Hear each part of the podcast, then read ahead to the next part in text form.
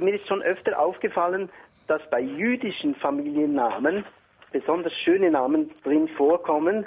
Und ich frage mich, wie das kommt. Ja, äh, Herr Bucher, das kann ich Ihnen sehr genau erklären. Die Juden haben jedenfalls in Mitteleuropa sehr spät äh, Familiennamen angenommen. Das mhm. hängt mit den sogenannten Emanzipationsgesetzen zusammen. Sie wurden rechtlich gleichgestellt. Das heißt, sie mussten auch dieselben Pflichten übernehmen. Und zu diesen Pflichten gehörte das Führen eines festen Familiennamens. Also durften die Juden ihre Familiennamen selbst wählen. Mhm. Ja, und wenn ich jetzt ein Beispiel bringe, etwa der Freiherr von Stein hat in Preußen äh, den Juden empfohlen, damit man nicht merkt, dass sie Juden sind, ganz unauffällige deutsche Namen Müller, Schmidt, Weber und so weiter anzunehmen.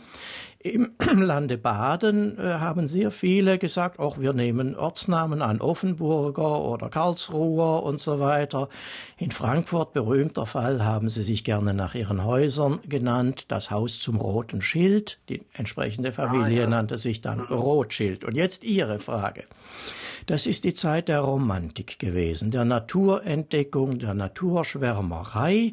Und viele haben sich dann dazu entschlossen, einen schönen Naturnamen, ja blumigen Namen anzunehmen. Lilienthal, Blumenfeld, Rosenthal. Das sind also romantische Namen, die in die Zeit wunderbar gepasst haben. Und äh, sie haben einen Parallelvorgang in Schweden. Die Schweden haben auch in dieser Zeit viele ihre Vornamen angenommen und die nennen sich dann Sjöstrand, also Seeufer oder Meeresrand und so weiter.